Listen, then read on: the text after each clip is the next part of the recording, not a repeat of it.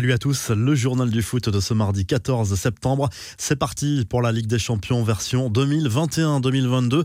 La plus prestigieuse des compétitions européennes est de retour pour le plus grand plaisir des fans de foot un peu partout en Europe.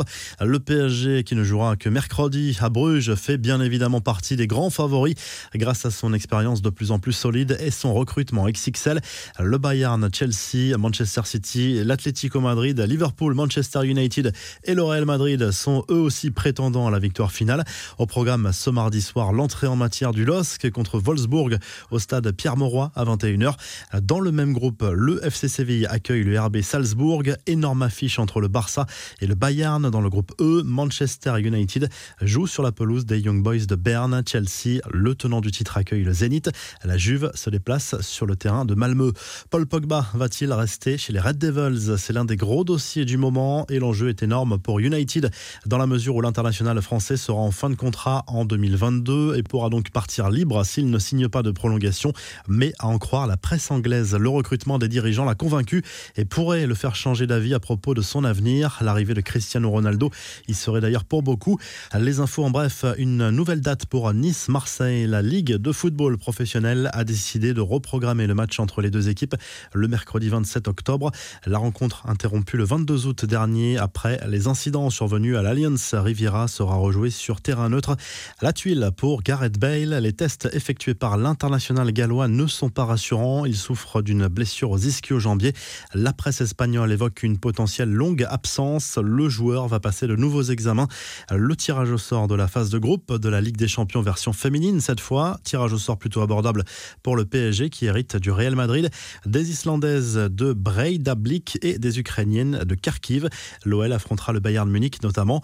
Les confidences de Maurizio Pochettino lors d'un entretien accordé au site de l'UEFA. Le coach du PSG a reconnu qu'il avait encore du mal à réaliser qu'il comptait désormais Lionel Messi dans son effectif. Le technicien argentin avoue être totalement sous le charme devant son compatriote. Des nouvelles de Pelé, toujours hospitalisé au Brésil. La fille de la légende du football mondial a publié une photo de son père sur son lit d'hôpital après son opération pour retirer une tumeur suspecte.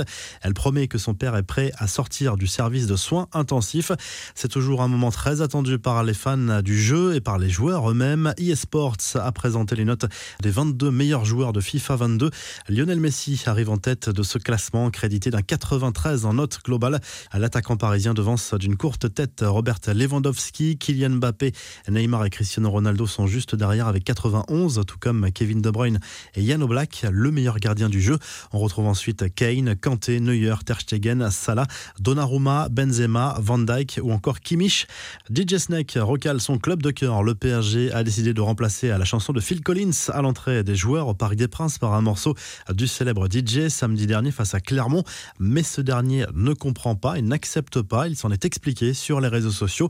Il n'y aura pas de procès dans l'affaire Deschamps Cantona comme l'avait fait le tribunal correctionnel fin 2020. La Cour d'appel de Paris a invalidé la plainte en diffamation du sélectionneur des Bleus contre Eric Cantona pour des propos tenus par l'ancien joueur de United avant l'Euro 2016. Cantona avait laissé entendre que Deschamps ne sélectionnait pas des joueurs comme Benzema ou Ben Arfa pour des raisons ethniques.